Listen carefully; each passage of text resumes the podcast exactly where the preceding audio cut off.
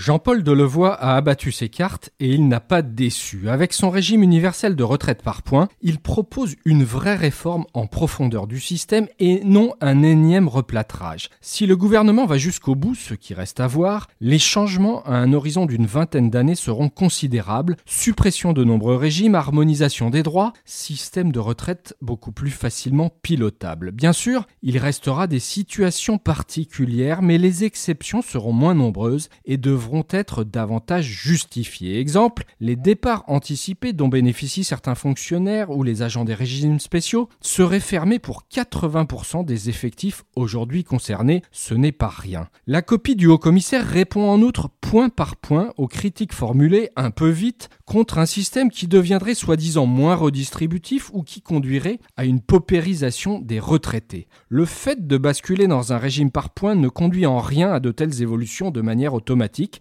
Tout dépend des règles de calcul de ces points. Or, le schéma choisi vise à améliorer les pensions des plus précaires et à réduire les écarts hommes-femmes. Il garantit aussi un niveau de retraite plus élevé que si rien n'était fait. Mais attention, cet édifice ne peut tenir qu'avec une augmentation de la durée d'activité, d'où cet âge d'équilibre fixé à 64 ans, incitant à travailler plus tard que l'âge légal maintenu lui à 62 ans. Le risque politique est réel que les Français ne retiennent que cette mesure, mais sans cette garantie, alors oui, c'est le niveau des pensions qui deviendrait la variable d'ajustement. Plus problématique, le gouvernement ne peut pas attendre 2025 pour agir, car le système universel doit naître à l'équilibre financier. Or, il manque une dizaine de milliards d'euros à cet horizon. Cela implique d'introduire rapidement cet âge d'équilibre. Ce ne sera pas en 2020 afin de ne pas braquer la CFDT, mais ce ne sera guère au-delà.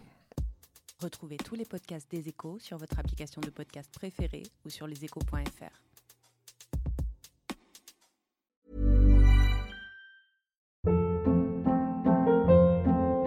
Hold up. What was that? Boring. No flavor. That was as bad as those leftovers you ate all week. Kiki Palmer here, and it's time to say hello to something fresh and guilt-free. Hello Fresh. Jazz up dinner with pecan-crusted chicken or garlic butter shrimp scampi. Now that's music to my mouth. Hello Fresh. Let's get this dinner party started. Discover all the delicious possibilities at hellofresh.com.